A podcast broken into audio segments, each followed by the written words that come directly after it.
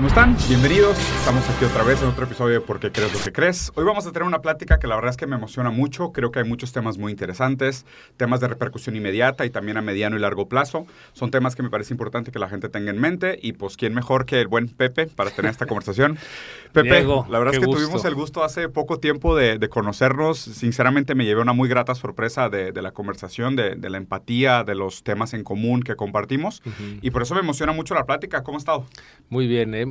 La verdad también muy emocionado de estar hoy aquí en Monterrey contigo. Eh, es importante el espacio, me quedé de veras con mucha reflexión de la, del diálogo que tuvimos, eh, temas importantes que desde distintas perspectivas podemos colaborar para pues, lograr un mejor México, ¿no? Sí, definitivamente. Digo, Pepe, a mí me enseñaron algo y siempre lo, siempre lo uso. Nunca sabes quién está viendo los videos y siempre es el primer video de alguien, ¿no? Entonces, en vista de eso, si pudieras dar una, breve introducción de, de quién eres y tu responsabilidad actual. Sí, claro.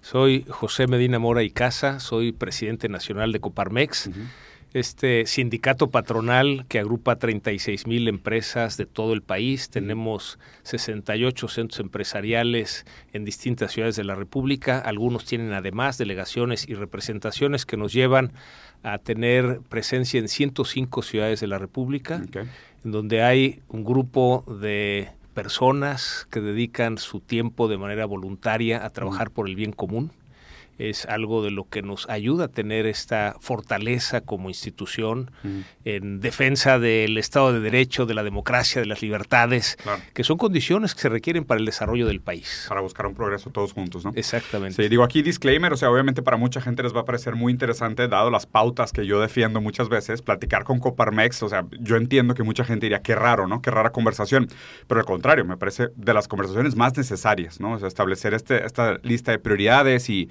la manera en cómo se busca el progreso, cómo se busca el desarrollo de las capacidades productivas, el bienestar de los trabajadores, pues justo es el tipo de conversaciones que tendríamos que tener. Pepe, dicho esto, me gustaría llevar la conversación contigo de lo macro a lo micro, ¿no? O sea, hay una serie de preguntas que, que, me gustan estructurar para que entendamos un poquito como tu manera de pensar y después de establecer algunos puntos ideológicos a nivel macro, ya tocar algunas pautas más específicas que tengan más que ver con temas actuales, ¿te parece? Sí, perfecto. Muy bien.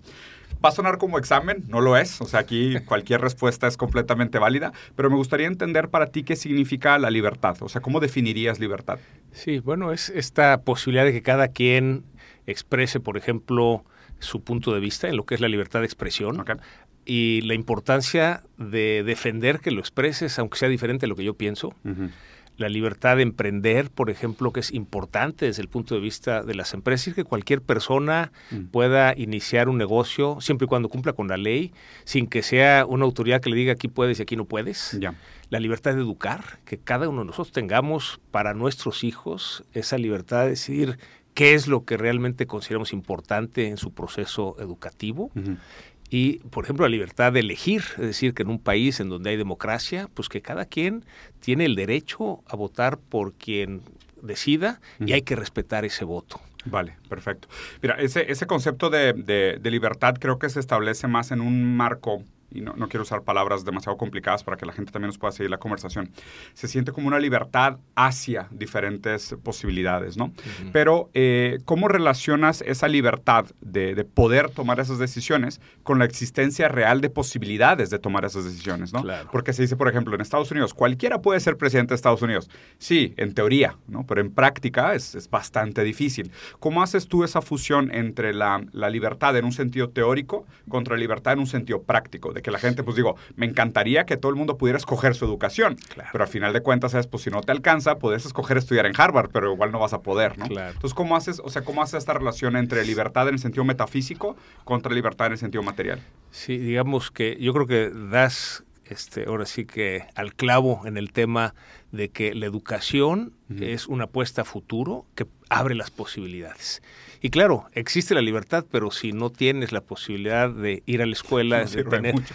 No, sirve de mucho. Entonces, sí es un tema en el que tenemos que trabajar para que todo mundo tenga mm. acceso a la educación, que haya eh, oportunidades para todos, lo cual hoy no hay. Entonces, en ese sentido, efectivamente, no todo mundo tiene esa libertad de poder elegir, ni, siquiera de poderse expresar, ¿verdad? Entonces, yo creo que la gran limitación es esta limitación al acceso a la educación. Vale, perfecto. O sea, sí, sí concordarías que, y digo, aquí creo que compartimos mucho, ¿no? O sea, que es libertad sí, pero mientras esté vinculada a las posibilidades materiales de ejercer esta, este deseo, ¿no? Las oportunidades reales que existen. Sí, la democratización de las oportunidades, por decirlo así. Que todo el mundo pudiera perseguir estas ambiciones que tiene, los deseos que tiene. Otra parte que me parece importante que mencionas de la libertad, y creo que es un tema que está muy de moda, es el tema de la libertad de expresión. Y me gustaría escuchar tu postura frente a un tema que ahorita es conversación y muy controversial. Creo que no tanto en México, aunque en México un poco. Ahorita Brasil, por ejemplo, está pasando un proyecto de política pública sobre el tema, del tema de las noticias falsas, ¿no? Porque la libertad de expresión, de alguna manera, también podría defender la libertad de mentir. ¿no? Porque es, oye, pues yo tengo derecho a usar mi poder, mis mancuernas y mis contactos para manipular la opinión pública, ¿no? Y de nuevo es extraño hablar del tema de la mentira y la verdad porque aún la selección de verdades es un tipo de mentira. O sea, hablar sobre algunas verdades puntuales y omitir otras verdades contingentes necesarias para entender el contexto es un tipo de mentira, es un tipo de manipulación. Ahí, ¿cuál sería tu postura frente a esta idea de de nuevo, una libertad en un sentido abstracto de cualquier persona puede opinar lo que sea versus hay que cuidar también la manera como hablamos de algunos temas delicados, de cómo eh, educamos o informamos al público sobre decisiones eh, complejas. O sea, ¿cuál sería tu, tu, zona gris, por decir, en esos ámbitos? Sí, yo creo que eh, es importante no nada más eh, esa libertad de expresión, sino el mm. contenido de lo que expresas. Y ahí entramos en un, en un punto moral, ¿no? Es decir, este, yo hago un compromiso conmigo de pues decir mi punto de vista, pero si yo sé que algo no es verdad y lo digo, ya estoy yo faltando ese compromiso. Claro. Con el tiempo, el hecho de repetir mentiras, pues va generando por un lado, eh, la claridad de a quién escucho y a quién no. O, pongo filtros, ¿no? De si realmente lo que está diciendo es verdad o no. Y creo que, así como una regla general, no debemos creernos nada de lo que escuchamos, hay que verificarlo, ¿no? Estamos viendo, sobre todo en política y no nada más en México, mm. que muchos políticos repiten las mentiras y a base de repetirlas, pues la gente se las cree y no verifica. Entonces yo creo que es una gran responsabilidad para cualquier líder eso que comuniquemos, que realmente sea la verdad, esté verificado y si tenemos duda, mejor expresarlo, oye, no estoy seguro de eso o no sé cuál es realmente la realidad. Eh, desgraciadamente con eh, digamos, la proliferación de los medios de comunicación, se extienden esas mentiras, esas falsas verdades. Eh, ahora está haciendo estudio de... Encuadre, de, este, de estudios doctorales de muchas universidades, ¿verdad? Es, decir, es increíble que pues, nos tengamos que meter a ver qué tan bien es que alguien repita mentiras, ¿no? Y que además políticamente les resulta, ¿no? Les, les da votos. No, es, es, increíble porque, o sea, sí, sí me parece un tema sumamente delicado y creo que justo estamos en esa generación que va a tener que hacerse preguntas muy complicadas sobre ese paradigma, ¿no? Por tanto la libertad de expresión, por la manera como funcionan los medios, la capacidad privada de tener un audífono o, una, o un megáfono que puede comunicar de manera targeteada a grupos específicos. El tema que estamos viendo ahorita, por ejemplo, es que el algoritmo puede decidir a quién le va a llegar el mensaje en su momento más susceptible, más vulnerable, de la manera que tenga menos resistencia a recibir un punto de información. ¿no? Y sin control, o sea, sin mecanismos, eh, regulaciones que limiten ese tipo, pues la verdad es que somos muy susceptibles a los medios, pero muy susceptibles a los medios. Sí, ahí me parece que algo importante es uno de los principios y valores que tenemos en Coparmex, que es el respeto a la dignidad de la persona. Mm. Es decir, cuando volteamos a ver a la persona, entonces eso que comunicamos, eh, pues ya no podemos pasar sobre ella. Claro, claro, claro. Entonces, claro, en medio de tanta información falsa, se requiere pues poner esos filtros. Definitivamente. Y ahí justo la manera como, o sea, porque dignidad me parece una palabra muy importante, yo también la comparto, la uso bastante, tiene que haber de alguna manera el, este mecanismo o este organismo regulador, en el caso debería ser un tipo de Estado, y el Estado tiene que asegurarse de que estas metas se cumplan, que se lleven a cabo, pero para eso también necesitamos un Estado de Derecho. Claro. Sí, que Estado de Derecho nos parece fundamental para que pues puede haber ahora sí que prosperidad para todos que es, digamos, algo traducido en que pues todos cumplamos las leyes. Las leyes están para cumplirse y claro, una ley puede cambiarse, pero primero que se sigue el proceso de cambiar y entonces todos nos ajustamos a cumplir las leyes, desde el presidente hasta el último ciudadano, desde la constitución hasta la última ley. Eso nos da confianza, nos da certidumbre a que pues cualquier eh, persona puede salir a la calle a hacer su actividad sin que pues, sea molestada porque pues finalmente hay una ley que lo protege, ¿no? Como, como, ciudadano. Hay un Estado funcional, ¿no? un Estado funcional. Que le da las bases necesarias para perseguir sus ambiciones y llevar a cabo sus proyectos. Hasta ahí, muy bien. la siguiente pregunta que me gustaría hacer contigo de sentido ideológico es... Em, ¿De dónde parte tu definición de bien y mal? O sea, ¿cuál, ¿cuáles serían tus bases morales, por así decirlo? Sí, me parece que la perspectiva de ver el bien común. Es decir, eh, cuando tomo una decisión tengo que ver no nada más lo que a mí me conviene, sino lo que conviene a la comunidad, a la sociedad, al colectivo. Mm. Y eso es una guía, porque cuando esas decisiones las tomamos pensando en el bien común, eh, a pesar de que igual sea en contra de lo que a mí me conviene, esto nos ayuda a avanzar como comunidad, como sociedad, ¿no? Buenísimo. Sí, si tú tuvieras que considerarte como persona, tú tratas de, o sea, ¿cuál de estas dos descripciones encaja mejor a ti? Y si no es ninguna de las dos, también se vale una tercera. Pero si tuvieras que decir, yo pienso primero en mi experiencia y poco a poco voy construyendo el mundo desde mi experiencia, o trato de entender el mundo y poco a poco ubicar mi lugar en el mundo. ¿Cuál de las dos se, asimilaría más a tu proceso de entendimiento? Sí, yo creo que es una combinación de ambas, ¿no? Porque definitivamente vamos teniendo experiencia en la vida desde niño y eso nos ayuda a entender el mundo, ¿no? Pero también vemos cosas que ocurren en el mundo y decimos, a ver, ¿y en dónde cuadra conmigo, no? Y es, es esa interacción de mi experiencia con lo que voy viviendo, lo que pues va normando eh, la realidad. Pero con una convicción eh, muy clara, Diego, de que pues estamos de paso en este mundo, ¿no? Entonces, el día que nos vayamos no nos vamos a llevar nada. Y lo que vamos a dejar es precisamente lo que hayamos hecho por la comunidad. Por los demás. Lo que hayamos hecho por los demás. Y eso es lo que me parece que cuando tenemos esa claridad nos permite realmente trabajar hoy por esa prosperidad para todos, por ese bien común. Mm. Y bueno, ya el día que me toque irme de este mundo, pues dejarás un legado del cual te enorgulleces. Exactamente. Sí, sí, sí. Lo comparto, lo comparto bastante. De hecho, creo que aquí fue donde tuvimos uno de las, de lo que habíamos platicado antes, un punto de empatía muy grande, que los dos somos papás, ¿no? Entonces, quería escucharte un poquito sobre qué significa esta experiencia de ser papá, de ser parte de una familia y la relación que tienes también con el legado que quisieras dejar para tus hijos. Y, y si algo te preocupa del futuro para tus hijos, que todavía te compete en responsabilidad por cambiarlo, ¿qué serían esas cosas? Sí, a veces me han preguntado, Diego, si yo quiero un mejor México para mis hijos.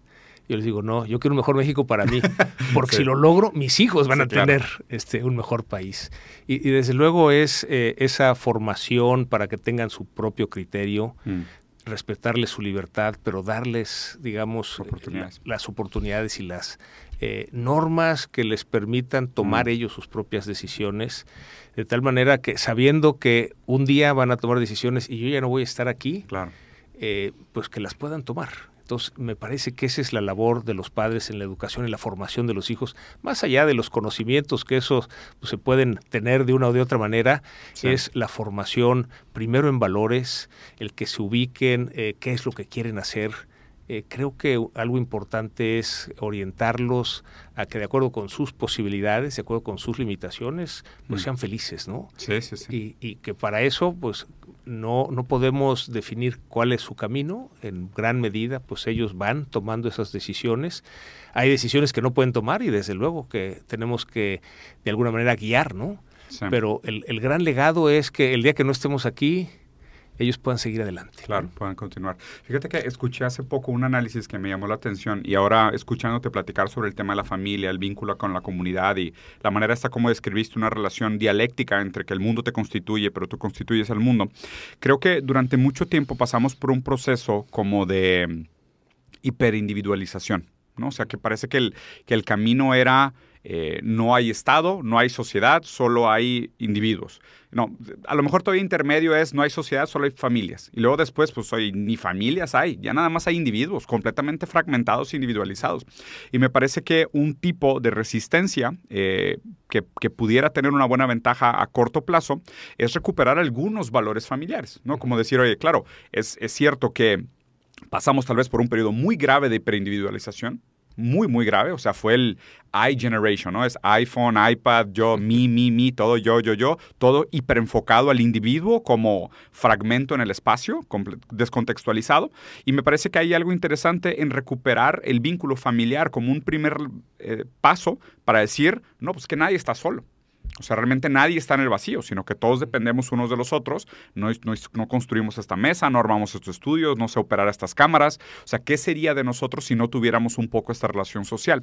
¿Qué, ¿Cuál sería tu lectura sobre este periodo histórico de y el rol que se juega entre una ideología de hiperindividualización versus una conciencia más colectiva, familiar, agregada, por decirlo así. Sí, yo creo que, bueno, la familia es esa primer comunidad que nos arropa, que nos ayuda a crecer, a formarnos, y desde luego eso nos permite actuar dentro de la colectividad, dentro de la sociedad, dentro de la comunidad, claro. y también ser conscientes de, de acuerdo con las habilidades o capacidades que tenemos, qué es lo que puedo yo aportar. Eh, creo que tenemos que tender mucho más hacia esa vida colectiva. Eh, nadie es mejor que todos juntos. Es algo de lo que impulsamos mucho en Coparmex. Por más que yo sepa de un tema, el hecho de abrirme a esa colectividad me va a enriquecer. Pero tengo que estar abierto a escuchar y a colaborar con otros. Entonces sí creo que es mucho eh, más eh, rico ¿no? el trabajo en equipo, en comunidad. Desde luego la familia como primera en comunidad de apoyo, pero después la comunidad que vamos siendo con los amigos. ¿no? Eh, este estudio que se ha hecho sobre la felicidad, ¿no? que pues no importa el éxito que hayas tenido en los negocios. Sino la calidad de los vínculos. La calidad de los vínculos, ¿no? Y ese es primero la familia, pero luego los amigos. Sí, totalmente. Y que en la medida en que fomentemos esas comunidades, pues obviamente tenemos más eh, capacidades, más fortalezas para salir adelante. Sí, fíjate que, o sea, esa es una parte que, digo, yo en lo personal eh, me he enriquecido mucho de lectura sobre el tema, porque parece que existiera como la intuición de que así es, ¿no? O sea, yo creo que a nadie le preguntas ¿eres feliz solo? Y te diría, sí, sí, yo soy feliz solo, no necesito de nadie. O sea, me parece un poco forzada la respuesta, ¿no? Como que nos es natural, somos seres muy sociales, muy codependientes, pero además, ahora que a medida que pasa el tiempo, que avanza la ciencia, hemos encontrado más evidencia científica de que así es, de que dependemos de los demás, y no solo dependemos de los demás, sino que somos más felices cuando nos apoyamos con nosotros y cuando colaboramos y construimos en, en comunidad. Ahora quería platicar contigo en, desde tu perspectiva, desde tu responsabilidad, ¿cuáles son los principales retos que nos acosan? O sea, ¿cuáles son los principales retos que tendríamos que tener en mente hacia un futuro? Sí, bueno, yo partiría de la realidad del país en el que vivimos, mm. en donde, Diego, de 126 millones de mexicanos, 56 viven en condición de pobreza, es algo que no podemos ser ajenos. Y de esos 56, 11 en pobreza extrema, es que no tienen para comer todos los días, es... Eh, voltearlos a ver y ver qué es lo que tenemos que hacer para lograr. Si queremos un mejor México, tiene que ser para todos. No puede ser nada más que a uno les vaya bien y otros este, les siga yendo mal. Totalmente de acuerdo. Esa pobreza y desigualdad creo que es el principal reto que tenemos como sociedad para salir adelante. Vale. Y, hablando específicamente de esos dos temas, entre la, relación entre desigualdad y pobreza, direccionalmente, ¿hacia dónde crees que sería la, la solución? Me parece más hacia la pobreza. Es decir, eh, es idealista pensar que todos seamos iguales, ¿no? Claro, está bien que se disminuya la desigualdad, pero lo importante es que las personas y las familias salgan de la condición de pobreza, mm. de pobreza alimentaria, de pobreza educativa, de pobreza patrimonial, de pobreza financiera. Mm. Eh, si nos enfocamos todos a que ese eh, debiera ser el objetivo, sí se puede lograr. Pero lo tenemos que voltear a ver. Y tenemos que comprometernos todos. Cada quien tenemos algo que hacer por ese objetivo. ¿no? Sí, ahí la, relación entre pobreza y desigualdad también es un tema que siempre me ha interesado bastante y hay, hay muchos economistas que lo han tratado a nivel internacional. Creo que, o sea, hay un, hay un paradigma del, del Reaganomics, o sea, de la, de la economía Reagan todavía, de Thatcher y demás, que es la economía del, trickle down, ¿no? O sea, que es la economía del, derrame económico, por decirlo así. Que es la idea que creo que mencionas, y corrígeme si no, era, si no era tu postura, no te quiero atribuir algo que no dijiste, pero es la idea de la manera como acabamos con la pobreza es aumentando la riqueza. Es a medida que tú aumentas el GDP del país o la cantidad de riqueza que existe en el país, poco a poco se elevan todos los niveles de la pirámide y poco a poco la gente va saliendo de la pobreza eh, escalonadamente, ¿no?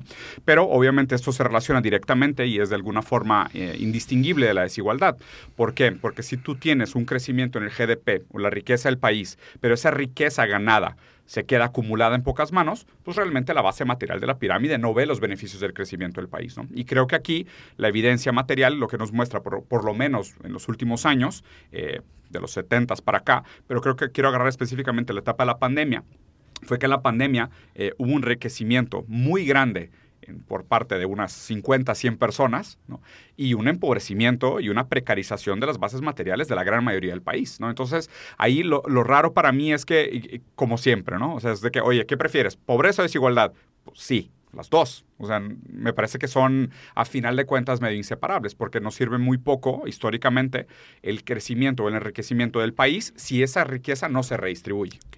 Sí, de alguna manera, en este país hemos tenido crecimiento económico, ha habido aumento de la, de la riqueza, pero esta se ha concentrado en pocos. Exactamente. O sea, lo que nos hace falta es un nuevo modelo de país que nos permita que ese crecimiento sea para todos. Totalmente. Y lo que vemos en Coparmex es que esto lo tenemos que empezar en casa, o sea, empezar en cada empresa. Es decir, eh, por eso es importante subir los salarios, subir las condiciones de trabajo, eh, y sobre todo con los que ganan menos. Si nada más nos quedamos en que en total crecimos mucho y estamos muy felices, pues estamos dejando de ver que es un crecimiento desigual.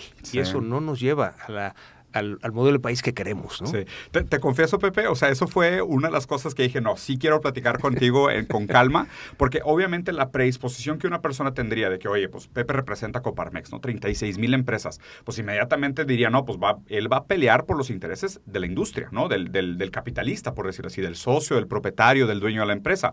Pero cuando escuché lo que tenías que decir y empezaste a mencionar todos estos temas de, oye, no, me interesa realmente el aumento de los sueldos, de los, los fondos de retiro, las condiciones materiales, la dignidad los trabajadores, sus derechos y demás, me pareció muy interesante. Explícame un poquito cuál es la lógica por detrás de, o sea, por qué a Coparmex le interesa este, este modelo de desarrollo. Sí, tenemos una visión diferente de la empresa. Ok. Eh, en Coparmex consideramos que la empresa no es de los accionistas. Mm. Las empresas son de los trabajadores, de los colaboradores, porque sin... Debería, sí. Es, o sea, creemos realmente en que es, porque sin los colaboradores no hay empresa. Sí, sí, sí. Y sí, estoy completamente de acuerdo. Sin trabajo no hay capital. claro.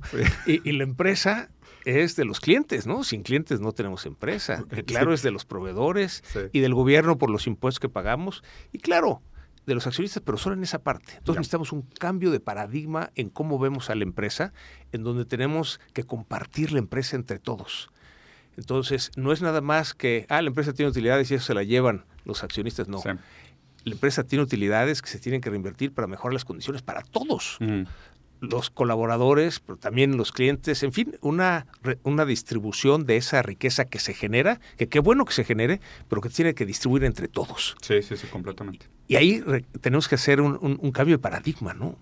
Eh, de cómo se ve la empresa desde el trabajador y desde el emprendedor.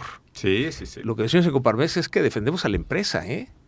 Pero eso significa defender al trabajador y defender al emprendedor, claro. para que haya una correcta distribución de esa riqueza que se va generando. No, ahí estoy también completamente de acuerdo contigo con el, con el camino de la dirección, me, encanta el, discurso, creo que se tendría que hablar mucho más de esto y me parece importante incluso que los empresarios tengan más conciencia de este problema, ¿no? Porque a mí una de las cosas que más me preocupa en el momento es eh, un problema que está muy bien mapeado, hay un economista griego que lo, que lo explica muy bien, que es el colapso de la demanda agregada.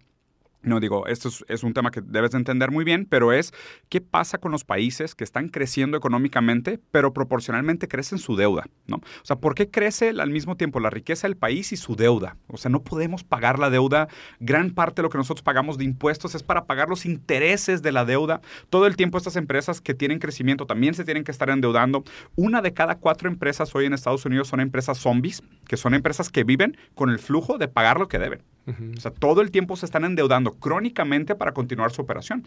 Y el problema de la deuda se vuelve cada vez peor por las tasas de interés, por la disponibilidad de capital. O sea, hay, hay una serie de problemas por detrás, porque aparte también la deuda es, es traer beneficio al futuro del presente, pero se acumula. Y todo ese crecimiento que estamos viendo hoy en día basado en deuda en el futuro va a ser un gran problema, ¿no? Y o sea, poco a poco estamos viendo cómo tiene que venir el Estado imprimir cantidades monstruosas de dinero, o en el caso de nosotros que no tenemos la capacidad de impresión, pues lo que hacemos es vamos y pedimos prestado. Pero pues ese préstamo también viene con intereses y crea otro tipo de vulnerabilidades, ¿no?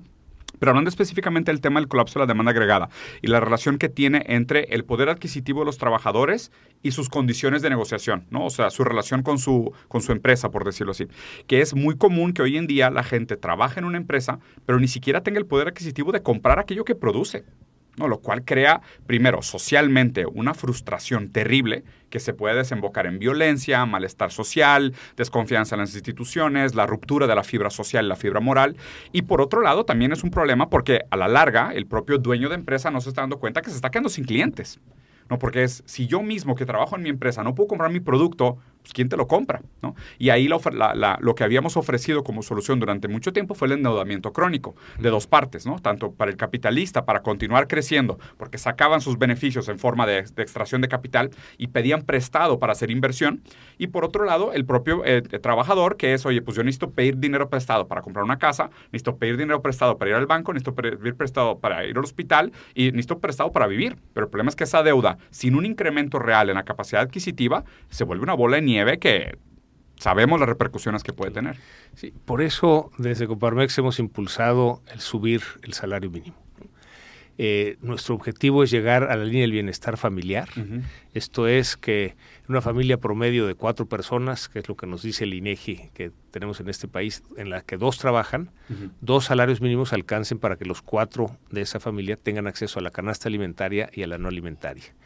Es algo de lo que esperamos en el 26, 2026 eh, lograr, pero lo que hemos hecho es invitar a las empresas a que no esperen a que el salario mínimo llegue claro, a ese nivel. no tiene que ser por ley, lo pueden empezar a hacer hoy. De una vez. Y ha habido una respuesta extraordinaria de muchas empresas, inclusive unas que nos han dicho, oye, eh, está bien ese nivel, pero ¿por qué no más? Y, y, hay un segundo escalón y un tercer escalón.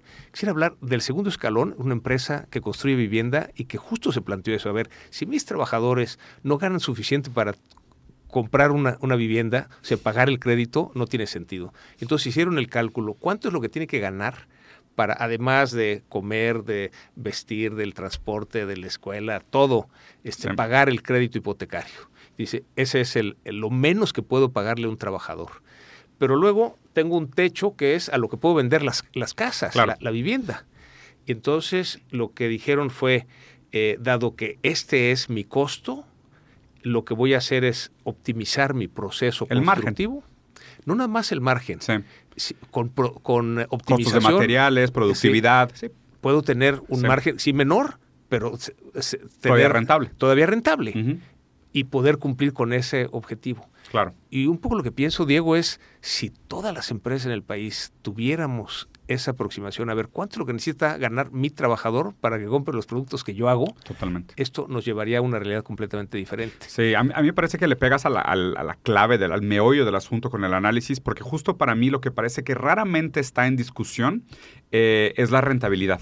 ¿Sabes? O sea, porque normalmente la rentabilidad se esconde. La rentabilidad no, es el riesgo que se merece el inversionista por haber puesto su capital en juego, ¿no? Por decirlo así. Cuando realmente el capital que está en juego, pues es del banco, está apalancado, después se quiebran, hay maneras de renegociarlo, separan persona física de persona moral. Entonces el riesgo ahí siempre está como mucho menos complicado de lo que lo plantean. Pero sí me parece que el tema de la rentabilidad y el margen es lo que se tiene que poner en, en evidencia, ¿no? Porque qué interesante que muchas veces, por ejemplo, sectores tan críticos como la alimentación y la vivienda sean sectores que tengan márgenes tan descabellados ¿no? que son fundamentales para la existencia de la propia sociedad. Es como, o sea, si la gente no puede comer, no puede aspirar a una educación, salud y vivienda, no hay sociedad.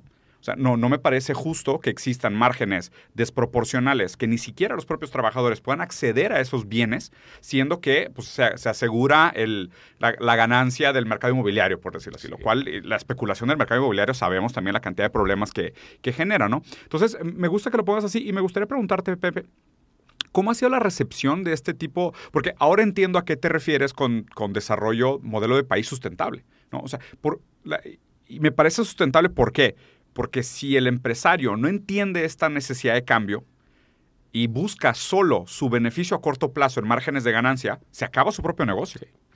En este país, Diego, durante muchos años le hemos apostado a ser competitivos basado en un bajo costo de la mano de obra. Mm. Y es algo que no es sostenible. no, es viable.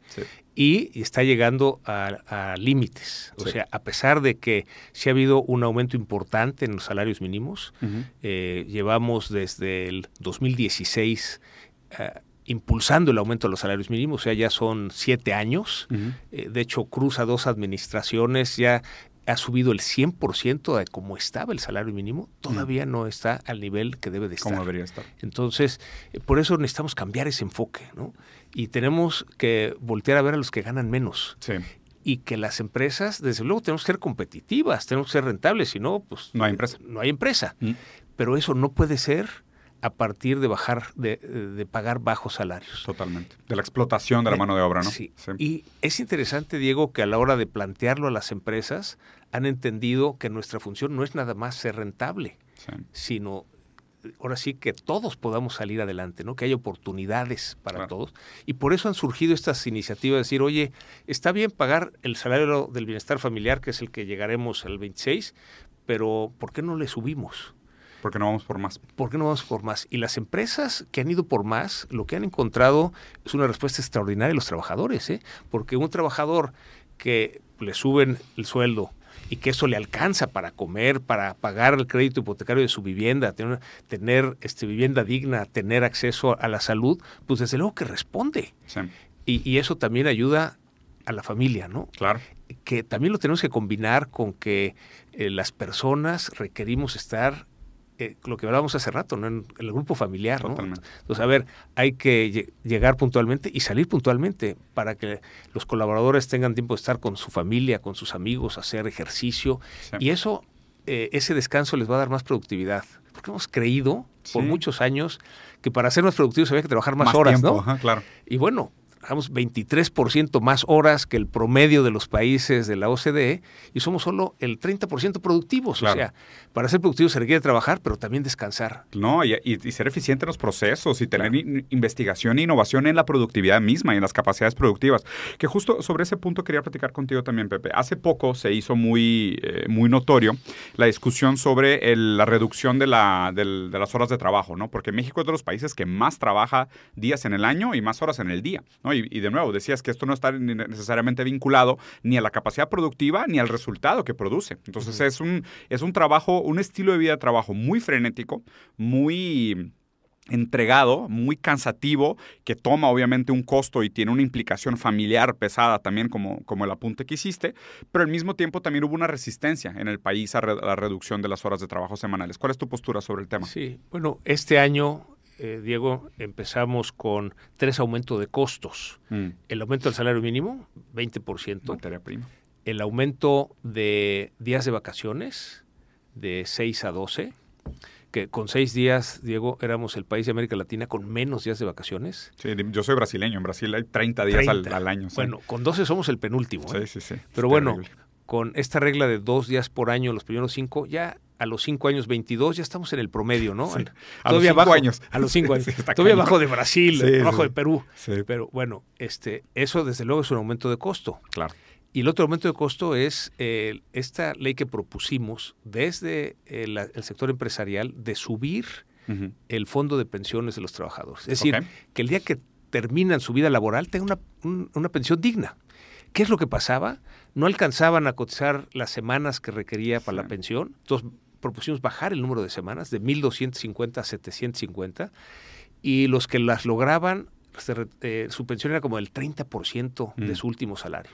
Entonces necesitamos que se aproxime a su último salario, para lo cual eh, estuvimos de acuerdo en aportar un 8% adicional por parte de las empresas, mm. que es gradual es decir, 1% por año durante 8 años que empieza este año. Eh, lo importante es que este aumento de costos se supla con productividad. Entonces, lo que necesitamos es ir subiendo eh, estas eh, prestaciones para los trabajadores, pero compensando con productividad para que podamos seguir siendo competitivos. Mm. Entonces, en esta discusión de la reducción de jornada laboral, pues ya en, el trabajo de oficina realmente así se trabaja lunes a viernes en la industria sí se requiere y hay industrias que trabajan siete días a la semana. Turnos. Entonces, ¿qué es lo que creemos que se debe hacer? Gradualidad. Es decir, mm. necesitamos, sí va a ser un aumento de costo, pero lo tenemos que compensar con productividad. Claro. Desgraciadamente, una situación por la que estamos pasando es que cuando pensamos, ah, pues sí, que, que descansen dos días a la semana, eso sería muy bueno. Pero tenemos vacantes abiertas que no podemos cubrir en muchos de los casos, Diego, sí, hay oportunidades laborales. Los mismos trabajadores van, no van a poder descansar, van a tener que hacer doble turno. Hacer doble turno, lo cual significa el trabajador no descansa y aumentan los costos porque hay que pagar horas extras, extras. dobles y triples. Claro. Entonces, tenemos que resolver primero el problema, ¿por qué no podemos cubrir las vacantes que existen. Pero, o sea, el, esa, esa, ese análisis que, que, me gustaría que hiciéramos, o sea, el problema, digo, todavía hay desempleo en México, ¿no? O sea, si fuéramos un país que estuviera cerca del 0% de desempleo, entendería, ¿no? Porque diría, oye, sabes que nos falta eh, mano de obra capacitada, ¿no? Y, esa, y ese trabajo de, pues la mano de obra realmente está capacitada, cabe también la, el análisis de, pues, quién es responsabilidad de la capacitación, porque si hay una parte de capacitación que creo que sí compete al sistema educativo, que por más que ideológicamente estoy en desacuerdo, o sea, a mí me parece que el rol de la educación debería ser mucho más emancipatorio y que realmente enseñara a la gente a pensar y no solo que los preparara para un empleo, pero siendo siendo fríos y, duros con el análisis, hoy materialmente no es así. Hoy materialmente tú estudias una carrera para prepararte para un empleo y aun que no hayas estudiado carrera, aunque sea un curso técnico, te prepara para un empleo, no directamente. Entonces ahí hay una parte de ese costo que está en la preparación del trabajador que de alguna forma está absorto, absorto por, el, por el Estado. O sea, no cae todavía en la mano privada. Ya cuando cae en la mano privada, sí, tú tienes costo como empresa de capacitación, educación, preparación y llevar el skilling hasta que la persona que entra nueva esté, esté entrando a esto, ¿no? A fin de cuentas, de nuevo, lo que me parece que es la variable que escapa a esta discusión es la margen de rentabilidad del capitalista. O sea, porque, o sea, justo la manera como lo planteas es de que, oye, claro, hay un incremento en costo porque pues voy a tener que meter a un trabajador doble turno y le voy a tener que pagar como si fueran horas extras porque está trabajando en su tiempo libre. Y si no hay un aumento en productividad, ¿qué pasa? Pues el margen, ¿no? O sea, el margen se hace más chico. Y justo siempre lo que se, se platican estos temas y parece que esa variable como que se deja acá afuera de que no, no, no, mi margen se tiene que quedar igual. ¿no? Y, y, creo que justo lo que, me, lo que me gusta de esta discusión es decir, no, en estos periodos de transición y en estos periodos de adaptación van a haber caídas de margen. Pero, pero ¿por qué no hay problema con la caída del margen? Porque la caída del margen, a fin de cuentas, no necesariamente es un indicador negativo. Porque si esa caída de margen lo que realmente está pasando es un incremento en la capacidad de adquisición de la base de la pirámide, también se va a reflejar en mayor venta. Desde luego. O sea, eso es lo que la gente tiene que entender. O sea, eso es lo que me gustaría que pensara en el modelo desarrollista económico. O sea, el modelo desarrollista económico lo que quiere es empoderar la base de la pirámide, en darle condiciones materiales más dignas y aumentar su poder adquisitivo. Y tercero, que es el, el siguiente tema que me gustaría contigo, que es la participación democrática dentro de la empresa, que eso es, de, por eso dejé el tema de la democracia para el final, pero en esos tres ámbitos lo que estamos haciendo es empoderando la base de la pirámide, que es la gran mayoría de la población, en que participe de una manera más sustentable en el propio modelo económico con mecanismos de reciclaje de valor agregado que se reflejan en demanda, en poder adquisitivo, en mejoras de calidad de vida, más tiempo con la familia, mejores condiciones de retiro, más dignidad, que de nuevo se acaba reflejando en una fibra social más estable, en mejores relaciones sociales y en sustentabilidad el costo a corto y mediano plazo es la reducción de la rentabilidad. Sí. Es, eso, es lo que, lo que creo que es de alguna manera también tu gran lucha, ¿no? Sí, mientras haya rentabilidad, no importa que se disminuya el margen. Yo estoy de acuerdo. Porque eso hace que la empresa permanezca. Yo estoy de acuerdo. Hay una, también un complemento en la visión de la empresa que tenemos en Coparmex. Mm. Es decir, a ver, la empresa no es una razón social, no es un edificio, no son las cuatro paredes de una oficina. Sí. Las empresas somos las personas. Sí. Y entonces, para que crezca la empresa, tienen que crecer las personas. Y entonces ahí la capacitación es fundamental. Es decir, en la medida en que no nomás doy capacitación, sino desarrollo a las personas que están en la empresa, eso permite que la empresa pueda crecer. Total, sí, sí, sí, sí. Y, y, eso permitirá también el que, bueno, con algunas acciones que proponemos tomar en las empresas, porque hay una realidad, Diego, que los trabajadores que están en nuestras empresas que dejaron la educación formal para incorporarse a la vida laboral, Coneval nos da una, un análisis que es eh, tremendo. Es decir, dice, eh, tardarán tres generaciones en volver a tener educación formal. Y la política pública, que es el Instituto de Educación para Adultos, pues no tiene los recursos, eh, tiene una buena plataforma, pero pues no tienen ni las computadoras ni, ni, la, infraestructura. para hacer. Y ahí hacemos la propuesta a las empresas. Cada empresa, cada organización, cada institución acompañar a los trabajadores que están en la empresa a que completen su educación formal mientras trabajan con nosotros. Mm. Y que completen no nada más la educación primaria, si logramos que termine secundaria y sobre todo preparatoria, las oportunidades laborales son exponenciales. Mm. Y eso es algo de lo que podemos hacer para resolver algo que es pues un desafío a nivel nacional, pero aterrizado a lo que cada organización, cada empresa podemos hacer, y entonces sí le damos la vuelta, porque esa persona que completa su educación formal ahora puede aspirar a mejores sueldos, porque va a mejores trabajos. Tiene mejores talentos y más skills valiosos en el mercado laboral.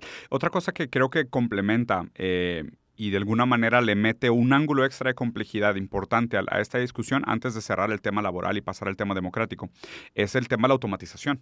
¿No? Porque, obviamente, ¿no? decías, tenemos que buscar un incremento en productividad, ¿no? Porque el incremento en productividad de alguna manera te permite la misma capacidad productiva con menos costo.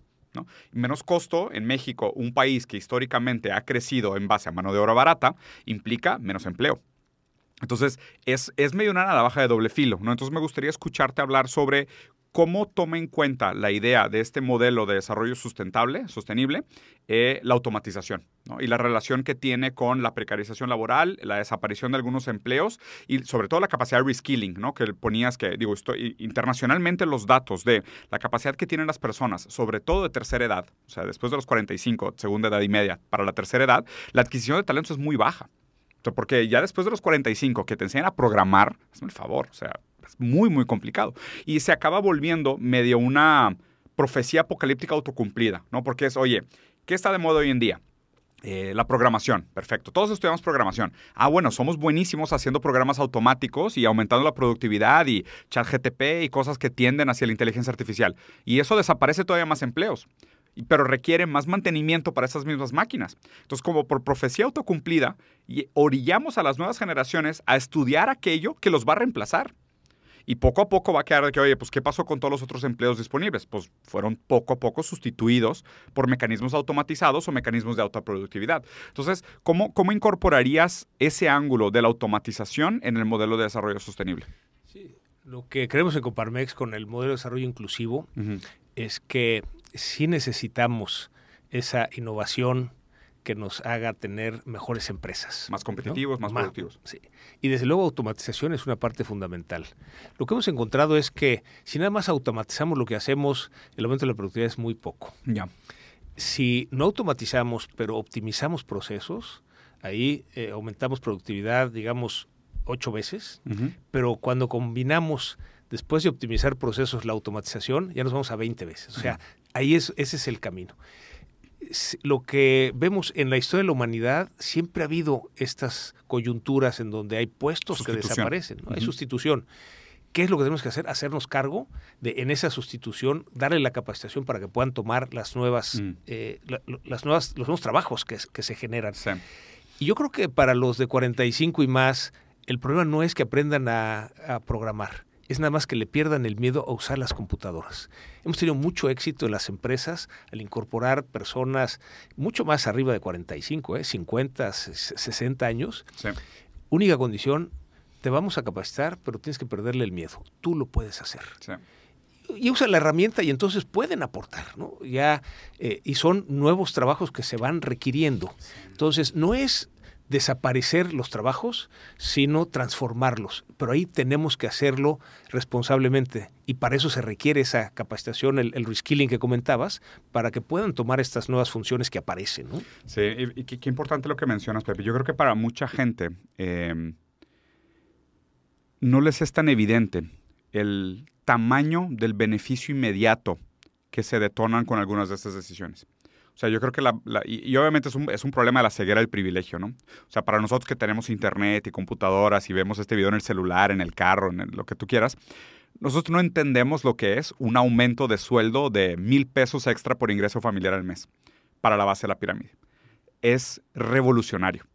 O sea, es revolucionario quitarles la cuerda del cuello y tener esos mil pesos extras en el banco al mes para poder por lo menos pensar en qué hacer, ¿no? Porque quitar esa...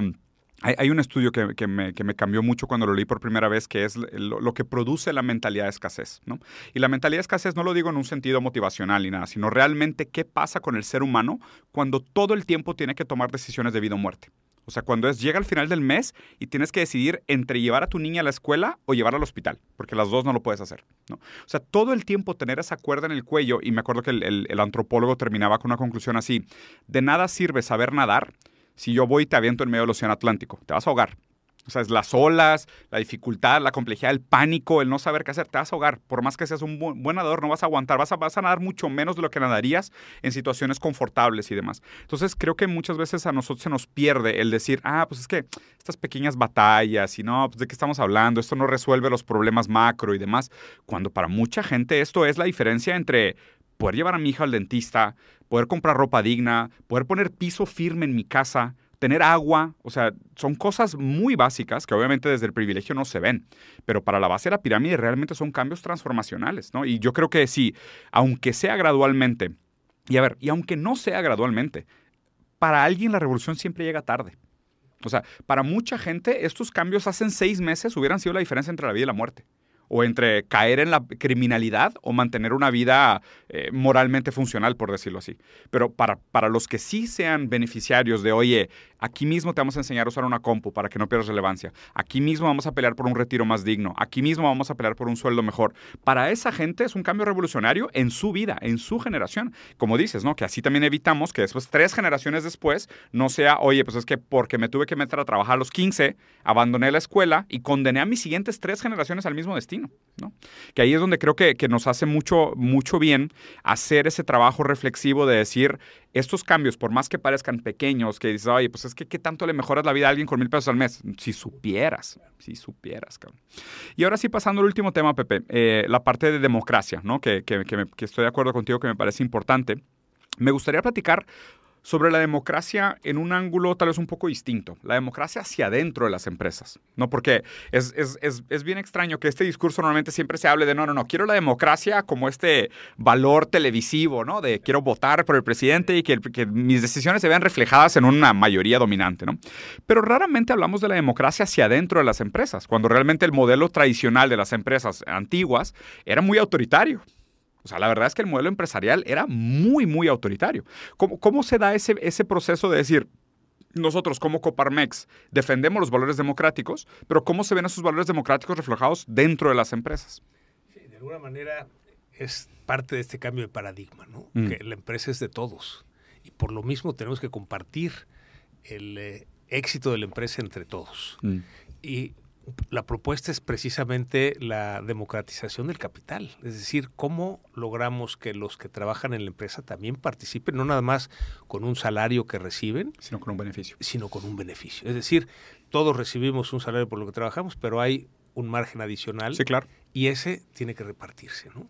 Entonces, si es una visión diferente de la empresa, pero que, que lleva a que cada trabajador, cada colaborador sienta que la empresa es su empresa. Debería hacerlo. ¿no? O sea, y concuerdo contigo con lo que decías por la manera como se genera el valor del trabajo, ¿no? Exacto.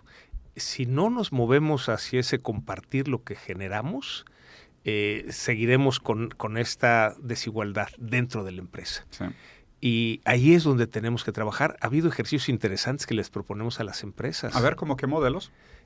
por ejemplo, en la cuestión de salarios, ¿cuánto te cuesta empresa que le subas a todos los que ganan menos de cierto nivel a ese nivel? Y el resultado del ejercicio ha sido que se pierden el redondeo. Digo, y les cambias la vida a los que ganan menos. Completamente de acuerdo. Entonces, digamos, eh, por eso e, es, importante decir, oye, tenemos que enfocarnos a subir los salarios, subir eh, de los que ganan menos. Eso les permitirá, por un lado, que tengan recursos para Continuar participando en la economía. Participando en la economía, pero también a que tengan una posibilidad de desarrollo diferente.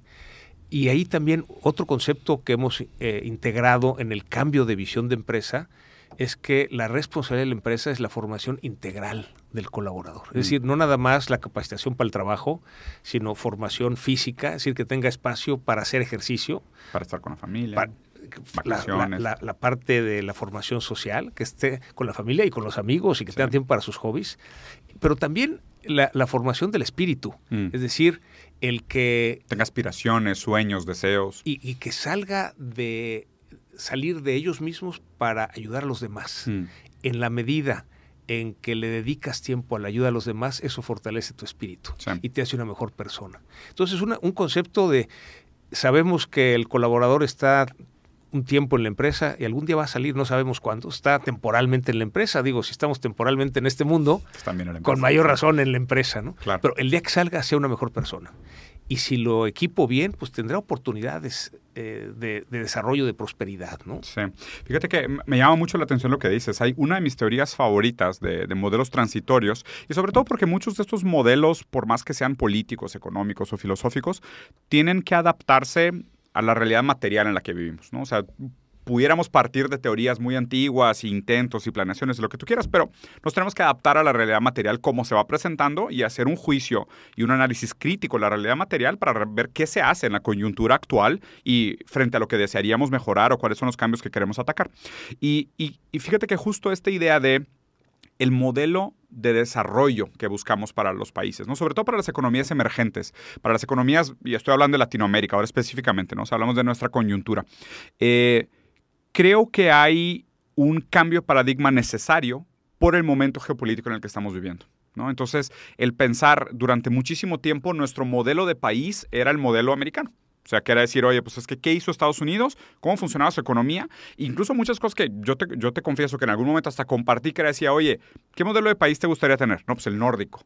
¿No? Y era, ah, el modelo nórdico está fregón, súper bien, ¿no? Pero luego decían, ah, es que pagan hasta 60% de impuestos. Bueno, esa parte no me gusta, pero es que también mucho de su, de su, de su plusvalía viene de que pues, tienen todavía colonias o vínculos coloniales, de donde viene materia prima o plusvalía de otros países en vías de desarrollo que alimentan a la economía nórdica, ¿no? Que, pues, bueno, pues ya lo hace medio imposible para Latinoamérica. Si tuvieras hoy la condición de México específicamente y dijeras hacia dónde tenemos que voltear a ver, ¿cuáles serían tus puntos de inspiración? O sea, hacia dónde tendríamos que estar volteando a ver como país. Sí, desde luego ver la realidad de México y esta es mucho más parecida con Latinoamérica. A la hora de compartir el modelo de desarrollo inclusivo con organismos en otros países, encontramos primero fue en Perú, que nos dijeron, oye, este modelo de desarrollo inclusivo, ojalá lo vieran no como un modelo de país para México, sino como un modelo de país para Latinoamérica. Mm. Y después Colombia, y después Chile y Costa Rica. Y entonces arrancamos un equipo de trabajo para que todo el mundo podamos aportar de la experiencia de cada país. Por ejemplo, Chile tiene 27% de informalidad México 57%. Hay algo que tenemos que aprender de Chile. Y así, en, un entorno de trabajo eh, de que todos podemos aprender de todos. Eh, hace mes y medio estuve en Santo Domingo en el encuentro empresarial iberoamericano previo a la cumbre de jefes de Estado y de Gobierno. Y entonces, bueno, ya había organismos empresariales de Guatemala, Salvador, de Panamá, de, República Dominicana, de Argentina, de eh, Uruguay, de Paraguay y digamos que la propuesta eh, fue muy bien recibida, es decir, todos coincidimos en que tenemos que cambiar el modelo de país. Mm. y tenemos muchas cosas en común en Latinoamérica, entonces trabajemos juntos. Y estamos en ese proceso de, pues tenemos un, equipo de trabajo que se reúne eh, cada mes para ir viendo avances y cómo se va enriqueciendo el modelo, que yo creo que es también algo de lo que tenemos que hacer en, en México, Diego, tenemos que invitar a todos a que nos ayuden a construir el modelo de país. Es decir, no se trata de, digamos, este es el modelo de país, simplemente nosotros creemos, esta es la primera piedra y es con el racional de que tenemos que cambiar, no podemos seguir como estamos mm.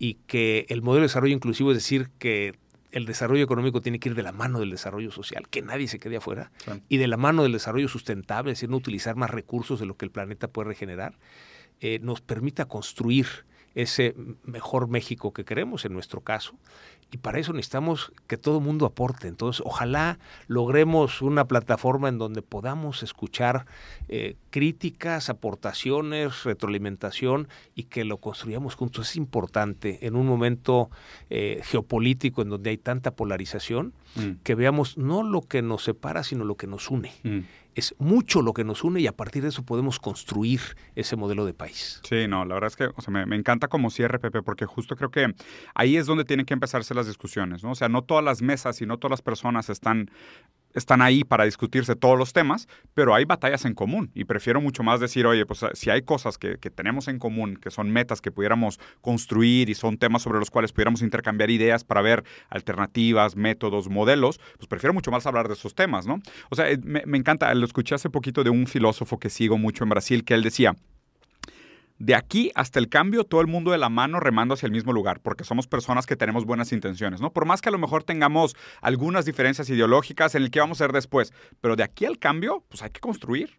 O sea, hay que construir juntos, ¿no? Ya después de que lleguen las condiciones nuevas, ya afinaremos el violín, a lo mejor tú un poco más grave, un poco más agudo, pero ya afinar el violín son problemas que deberíamos de pensar después. En, el, en, este, inter, en este proceso intermedio, de aquí a que se reacomoden las fichas, porque creo que justo el, el el por qué estas conversaciones son tan importantes en este momento. Porque a medida que se dan estas tensiones geopolíticas y se reacomodan los poderes en diferentes lugares, también se abren oportunidades.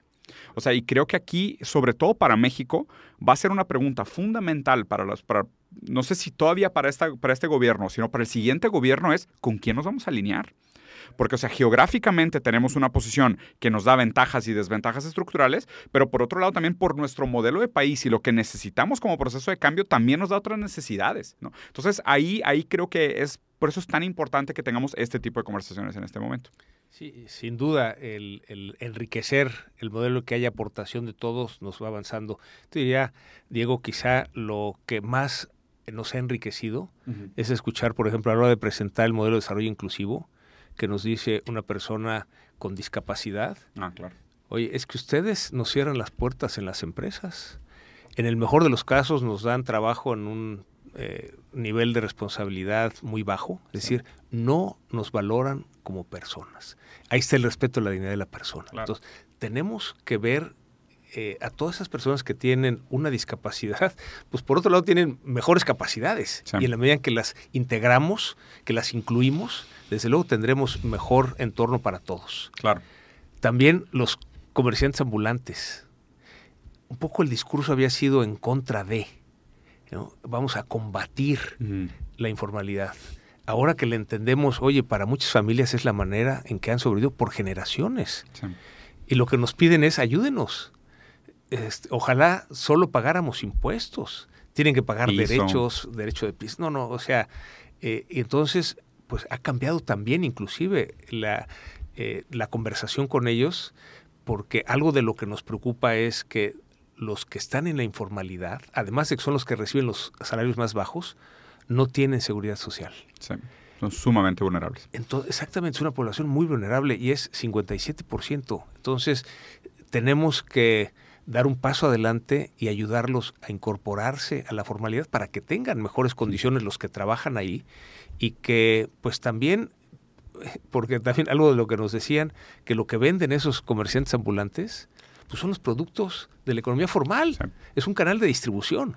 Es otro DTS, de cuenta. Es un down the street, es, un, exactamente. conveniencia. Entonces, tenemos que ayudarlos a integrarlos, ¿no? Y es parte de pues, las grandes enseñanzas que tenemos que incorporar en este modelo de desarrollo inclusivo. Si, me permites, el tema que tocaste, que es, que es un tema que también siempre me ha gustado mucho, eh, que compartimos la, la, preocupación, es el tema del capacitismo, ¿no? O sea, es el... Y, y es raro porque hablar nosotros de un desarrollo económico en vía de la productividad es un modelo ideológico que es intrínsecamente excluyente. O sea, hablar de la productividad presupone que el valor del humano es su capacidad de producir. O sea, presupone que el objetivo de la humanidad es mejorar su capacidad productiva, es producir más, ¿no? Que es, se ha analizado mucho la idea del mito del progreso, que es a medida que nosotros desarrollamos mejores tecnologías, las tecnologías llevan invariablemente a mejores calidades de vida, pero obviamente no es así, o sea, no necesariamente es así. Algunas tecnologías sí llevan a un desarrollo mejor de vida, otras tecnologías no. O sea, podría argumentarse que el desarrollo del fentanilo no ha sido tan productivo para la humanidad, ni el de la bomba atómica, ¿no? O sea, hay cosas que, que no son tan simples de entender como simplemente el progreso no es un fin en sí mismo, lo que quiero decir. Y por otro lado, me parece interesante también la reflexión que haces, porque la productividad tampoco es un fin en sí mismo. O sea, yo creo que hoy por primera vez en, en, una larga historia de humanidad, sabemos que no necesariamente tener más cosas te hace más feliz, ni te da una vida más plena, ni te hace un ser humano más digno, ni te hace llegar al futuro con menos vergüenza de lo que hiciste. Al contrario, no es el consumo y el exceso de productividad lo que va a resolver nuestros problemas. O sea, ahí es donde para mí se vuelve un asunto complejo, ¿no? Porque dijeras, tenemos que aumentar nuestra productividad. Sí, tal vez por la capacidad productiva, pero si aumentamos la capacidad productiva, pero esa capacidad productiva no se redistribuye, pues tampoco sirve mucho, ¿no? Porque es, oye, pues ya tenemos a nivel global capacidad productiva para alimentar 10 billones de personas. Somos 8.4 y hay 2.1 que se mueren de hambre y hay 1.2 que tienen que se mueren de obesidad. Entonces, no es un problema de productividad, es un problema de distribución. O sea, es un problema realmente de economía. No sé, economía en el sentido de la palabra griega, economos, la, la, organización de los, de los, recursos del hogar. Entonces, tenemos la capacidad productiva, el problema es que está mal gestionada, porque la capacidad productiva hoy en la economía busca un fin en sí mismo, que es la rentabilidad. Yo por eso le pego tanto a la tecla de rentabilidad, porque la rentabilidad, mientras se esconda y se, se, excluya de los análisis de desarrollo económico, siempre queda como, ese, como esa sombra, ¿no? Que no te das cuenta por qué no cuadra. No, pues que necesito producir más para ser más productivo. ¿Para qué? Para defender mi margen. Pero mientras defiendes el margen, tienes sobreproducción o buscas solo el incremento de productividad sin necesariamente buscar un incremento en la mejora de la calidad de la, de la vida de la base de la pirámide. Entonces, para mí, el tema del capacismo acaba funcionando casi como meterle una llave de tuerca a los engranes y decir, a ver, a ver, a ver, es que si seguimos solo con este modelo de más, más, más rápido, más productivo, más rentabilidad, más ganancia, incremento de riqueza, no entendemos que estamos excluyendo gente, poco a poco estamos a un accidente de quedar discapacitados, ¿ok? Y en el paradigma antiguo, porque la idea antigua de discapacidad es tú no sirves, o sea, discapacitado, sin capacidad. Cuando el modelo nuevo se habla de diversidad funcional, que es lo que tú decías. Pues todo el mundo aporta algo a la sociedad. Incluso una, frase que para mí es, es fundamental para entender esta discusión es, aquellos que se dejan cuidar dotan de sentido a sus cuidadores, que es la idea de, hay un valor social gigantesco en la necesidad de cuidado.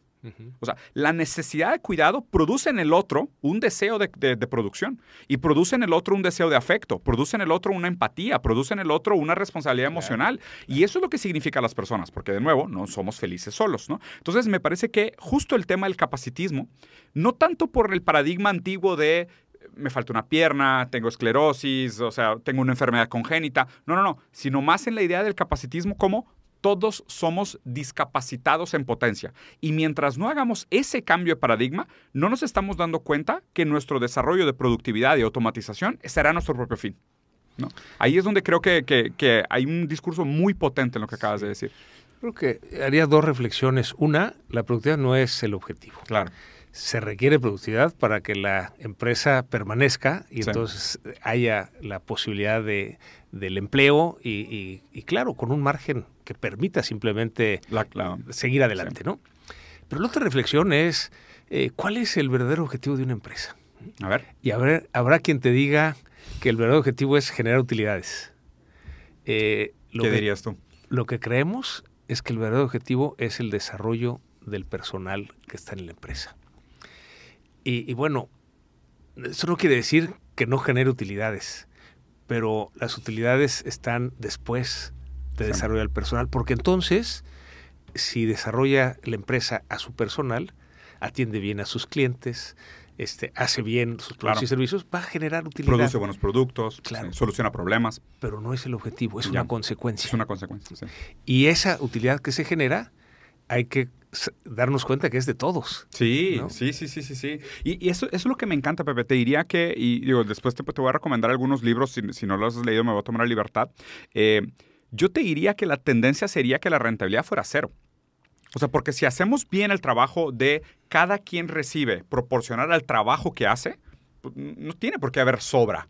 ¿Sabes? O sea, una empresa bien administrada, oye, yo soy CEO, perfecto, tienes una gran responsabilidad, tienes un gran sueldo.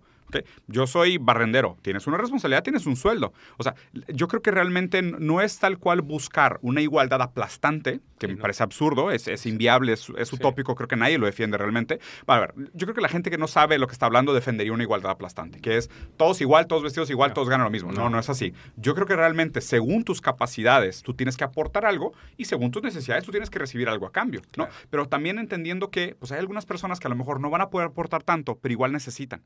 O sea, por eso me parece importante hacer esa distinción de, oye, si tú puedes aportar mucho valor, porque eres un hombre brillante, que tiene una experiencia, tiene una capacidad, tú mereces un retorno por tu capacidad. Pero por otro lado, si yo tengo una necesidad grande y no tengo nada que aportar directamente a la productividad, yo también merezco algo. Diría que no tanto como rentabilidad cero, sino que la rentabilidad... La rentabilidad que se genere del trabajo de todos se, se redistribuya. Se se reinvierte. Se reinvierte primero, ajá. Primero para generar más empleo. Totalmente. Mejores empleos, que haya la, la capacitación para que Pues, pueda haber esa prosperidad para los que trabajan ahí. Pero desde luego no es el objetivo. Claro, es una dirección. Es una dirección. Sí, sí, sí. Y una manera de redistribuirlo es precisamente se reinvierte para beneficio de todos. Obvio. ¿no? Y entonces puedes dar mejores salarios, les puedes dar a tus clientes un mejor producto o servicio, les puedes pagar a tiempo a tus proveedores, paga, cumples con tu obligación fiscal y pagas tus impuestos. Desde luego aportas a la comunidad. Fluye el capital, ¿no? Claro. Y sí, sí puedes reconocer que ese capital pues tiene un rendimiento, ¿no? Claro, normal. normal, ¿no? Este, el problema es cuando toda la utilidad de la empresa se va al rendimiento del capital. No, no, no, que la empresa entera se diseñe para la maximización del rendimiento.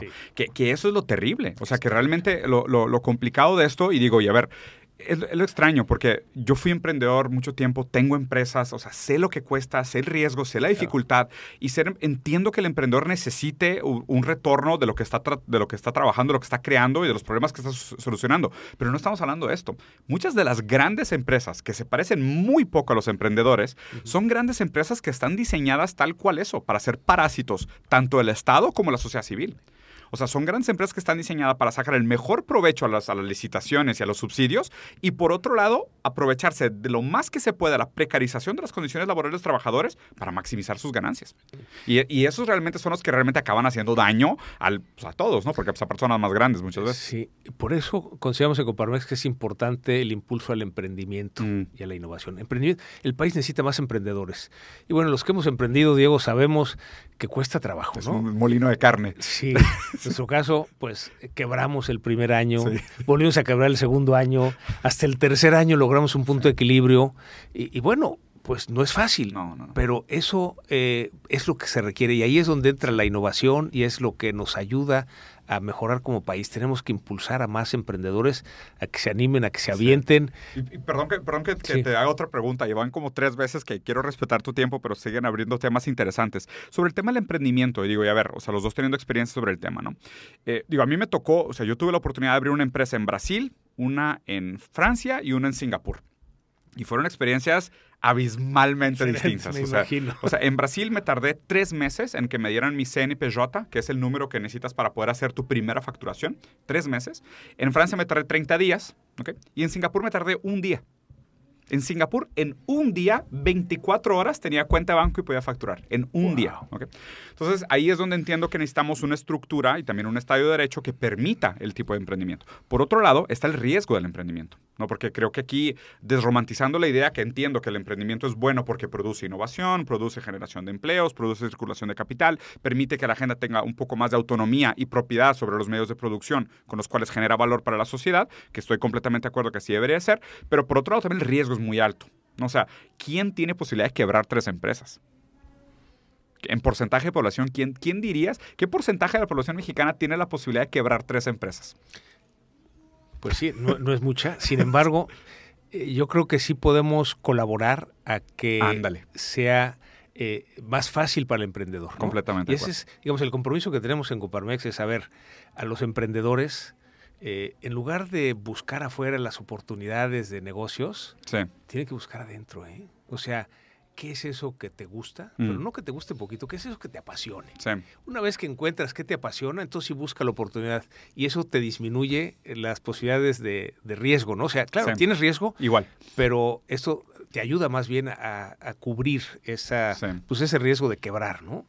Eh, es parte del aprendizaje y desde luego que lo que tenemos que impulsar es que se animen, ¿no?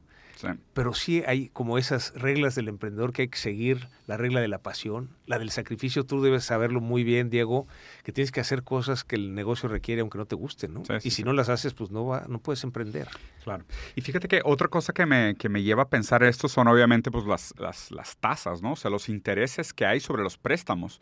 Porque también muchas veces decimos, ok, tenemos que crear las condiciones necesarias para que se dé el emprendimiento. Y lo primero que dirías es pues disponibilidad de capital. O sea, es pues para empezar necesitas flujo, ¿no? O sea, comprar una máquina, rentar una bodega, o sea, hacer lo mínimo de inversiones necesarias. Y obviamente para eso el, riesgo país, el costo del capital en el país es, es, sumamente importante. Y también me parece que durante mucho tiempo alrededor de la industria del emprendimiento se creó este mito de la adquisición del beneficio y la precarización del fracaso, ¿no? Como decir, oye, tú empiezas una startup, si te va bien, o sea, si eres uno en un millón que fue cerca del, del, de lo bueno, cerca de un unicornio, si quisieras decirlo así, pues te llueven ofertas y pues ya, ya fregaste, ya te puedes retirar, ya hiciste tu vida. Pero si eres el otro 99.999, pues probablemente vas a perder tu casa y vas a estar endeudado toda la vida, ¿no? Porque pues ahí sí nadie te ayuda a absorber ese riesgo. Pero cuando realmente a nivel social, pues todos nos beneficiamos de cuando a alguien le va bien deberíamos, ¿no? De decir, oye, pues yo creé una solución para gente que lo estaba buscando, pues el beneficio social se distribuye también. Pero lo raro es que en la mercantilización o en la superfinanciarización del emprendimiento, parece que no, parece que es, te la juegas como si fuera la lotería, si quiebras el problema es solo tuyo y si te va bien te compran, ¿no? Entonces, o sea, ¿cómo, cómo dirías que tendríamos que cambiar incluso las, la infraestructura para que el emprendimiento tuviera una oportunidad mayor de éxito? Sí, tenemos un programa en Coparmex donde invitamos a los que tienen intención de emprender. Y es primero un curso, capacitación, 12 semanas, para pasar de una idea a un plan de negocio. Eh, después, eh, digamos que se va, hacemos eh, esto en un concurso, es el, premio Coparmex al emprendedor y entonces se van escogiendo los mejores proyectos cuando, y esto es un proceso cada año, cuando quedan los 20 mejores, se les acerca hmm. a que expliquen su pitch a algunos posibles inversionistas y hay eh, empresarios que dicen, oye, a mí me gusta esa idea y me acompaño. ¿no? Este, él decimos, oigan, nada más no suelten este, el, capital, ¿no? O sea, es su idea, qué bueno que los ayuden, pero ustedes tienen que tener el control de, ese proyecto de emprendimiento. Claro. Y después, bueno, a los 10 eh, mejores se les acompaña en un proceso de empresa padrino. Algo que aprendimos, Diego, es que les puedes poner un mentor y el mentor, bueno, pues te puede ayudar mucho. Inclusive yo, si me preguntan algo... Como comités de cuenta. Fiscal. Pues tengo idea, ¿no? Pero no soy especialista. Sí, preguntan algo de marketing digital, pues tengo idea, pero no soy especialista. Total. Pero una empresa tiene un especialista fiscal y un especialista en, eh, marketing digital y entonces la empresa padrino acompaña durante seis meses mm. al emprendedor. Comparte capital intelectual, recursos humanos. Ya. Es más, la empresa patrocina ese costo como parte de la ayuda. Ese scale-up, de cuenta. Exactamente. Y luego, bueno, pues ya, eh, obviamente, pues como parte de la metodología hay un emprendedor ganador y su empresa padrino, mm. pero lo importante es que esto se reproduzca más y más. Sistemáticamente. Sistemáticamente. Entonces, eh, y eso, digamos, sobre todo cuando ya no hay ayuda para los emprendedores, lo que les decimos, acérquense a Coparmex, les ayudamos, porque mm. necesitamos en este país más emprendedores. Claro, es un riesgo, eh, y hay que estar dispuestos a correr el riesgo. No, hay que cambiar las condiciones para que el riesgo no sea tan grave. Eso, disminuir, disminuir. Es, y de alguna manera en la capacitación sí los ayudamos a Claro, con esas herramientas para evitar los errores de novato, o la falta de conocimiento. O, qué raro, ¿no? Que, es, que como sociedad, digamos, el capital o el, el conocimiento para evitar ese tipo de problemas existe, pero no se comparte. Entonces, como que y, compartir conocimiento no cuesta. Claro. O sea, el conocimiento es algo hermoso porque, o sea, yo te puedo prestar un libro, lo lees, lo regalas, lo prestas, me lo regresas. O sea, el conocimiento no se, no se pierde. Mientras más se comparte, más se multiplica su valor. Y, y muchas veces me parece sorprendente que hay gente que sabe cómo solucionar esos problemas, pero el beneficio es quedarme con ese conocimiento, no compartirlo, lo cual es absurdo, porque de nuevo, lo que está buscando solamente es crear una artificialidad de protección del margen en lugar de realmente buscar la calidad del, del, lo que de la creemos es que si compartes lo que sabes, y eso lo sabe más gente, te va a obligar a ti a ser mejor. Entonces, seguir en esa carrera que nos ayude a todos a, ir avanzando. A buscar el progreso. Pues muy bien. Pepe, ahora sí no te quito más de tu tiempo. Te agradezco muchísimo la conversación. ¿Cómo te sentiste? No, muy bien. ¿eh? La verdad que qué agradable discutir estos temas, este, compartir temas y, bueno, encontrar también nuevas aristas, ¿no? De por dónde podemos analizar para pues, seguir trabajando en este modelo de desarrollo inclusivo y tener ese mejor México que todos queremos, ¿no? Pues ojalá, digo, ojalá sea primera discusión de varias. La verdad es que creo que hay muchos temas que podríamos profundizar puntualmente, pero ya veremos la oportunidad. será un gusto, ¿eh? Ya está. Pues a toda la gente que nos acompañó, les agradecemos muchísimo el tiempo. Dejen aquí abajo sus comentarios. Si tienen preguntas para Pepe, las pueden dejar por aquí también. Y si llegamos a hacer una segunda conversación, ¿de qué tema les gustaría que platicáramos? Nos vemos. Listo. Listo. ¿Cómo te sentiste? ¿Bien? Súper. Sí, ¿no?